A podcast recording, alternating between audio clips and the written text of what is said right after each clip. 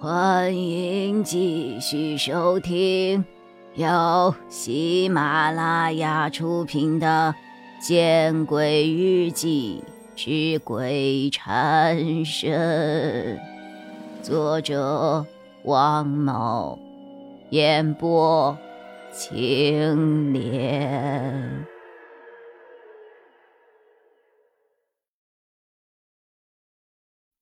蓉蓉。是不是有事情瞒着我们？夏寒的眼神总能给我一种看穿一切的感觉。很显然，我的躲闪被他捕捉到了。啊，有些私事，家里的电话打不通了。果然，说了一个谎言，就要用第二个谎来弥补。我心里期盼。他们不要再追问了。或许在他们看来，我是一个不喜欢撒谎的人，所以他们三个都没有继续追问，而是告诉我，如果有什么需要，就找他们帮忙。这句话让我更生愧疚。他们即使不追问我，我现在的心情却轻松不起来，因为我不知道接下来该怎么办。我走出了宿舍门外，站在阳台上，第一个想求助王凯，但是王凯现在重伤，还是不要让他知道的好。那还有谁呢？阮老师，不行。胡硕，他能做什么呀？王师傅，的确他是聪明人，但是以他的能量，又能做到什么呢？我心乱如麻，来回在阳台上徘徊着。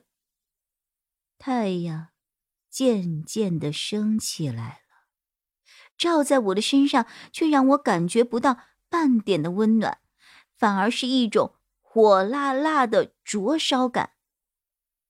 糟了！我突然想到，我把怪咖的地址给了那个快递，如果那个快递真的是金吉明的人，那么……那么怪咖岂不是有危险了？就在我突然意识到危险，要给怪咖打个电话说明情况的时候，我的手机响了。我看到手机屏幕上的显示，不由得吓了一跳，竟然是怪咖发来的信息。我用颤抖的手指按下了读取信息。已收到，外部无痕迹可提取，视频可消除马赛克，最多需要半个月的时间。这是信息的内容。我先是惊喜，而后又是警惕。怪咖给的地址距离艺术大学距离并不近啊！从我寄出快递到现在不过四十多分钟，怎么可能就送到了呀？除非，除非怪咖出事了，金吉明的人用怪咖的联系方式，想引我出动，是吗？那你把视频拷出来，慢慢的把马赛克驱除，然后机子寄回来，我还有用。我想了想，发出了一条这样的信息：寄回你发货的地址吗？当我是傻子吗？这么拙劣的陷阱，我怎么可能上当？我继续回复：“不，不用寄给我，我得出去。这样，我给你一个地址和联系人，寄给他。”于是，我把阮老师的电话、姓名以及地址回复了过去。阮老师的身份不是很特殊吗？金吉明此刻如果对上他。也得掂量几分吧。好，我再次收到了怪咖的短信，模仿的还挺像怪咖的风格，言简意赅。但是，但是如果怪咖真的出事了，该怎么办呢？到时候我该怎么面对王凯啊？我想了半天，最终下了一个决心。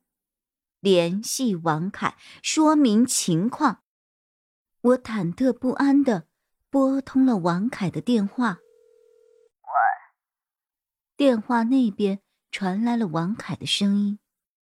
虽然只是过去了一天，但是我却觉得自己和王凯好像很久没有见了似的。你的伤怎么样了？我听出了王凯的虚弱。不太碍事儿，就是流了点血罢了。现现在好多了。怎么，有什么事儿？我想了想，还是把我之前的顾虑对他说了一遍。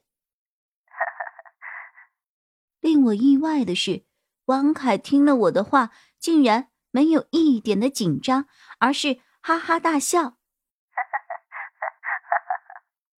喂，你笑什么呀？你现在看看能不能联系到怪咖，或者看看他到底怎么样了。我有些生气，又有些不解。你放心吧，谁出事儿，怪咖都不可能出事儿的。王凯的话语十分笃定。为什么呀？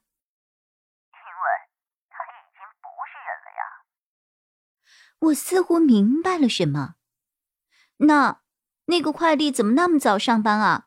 怎么那么快就到了呀？王凯被我问的愣了片刻，然后他接着笑：“ 现在快递竞争很激烈的，不早点上班，不送货快点，会被其他快递公司占领市场的。那那运费怎么办？”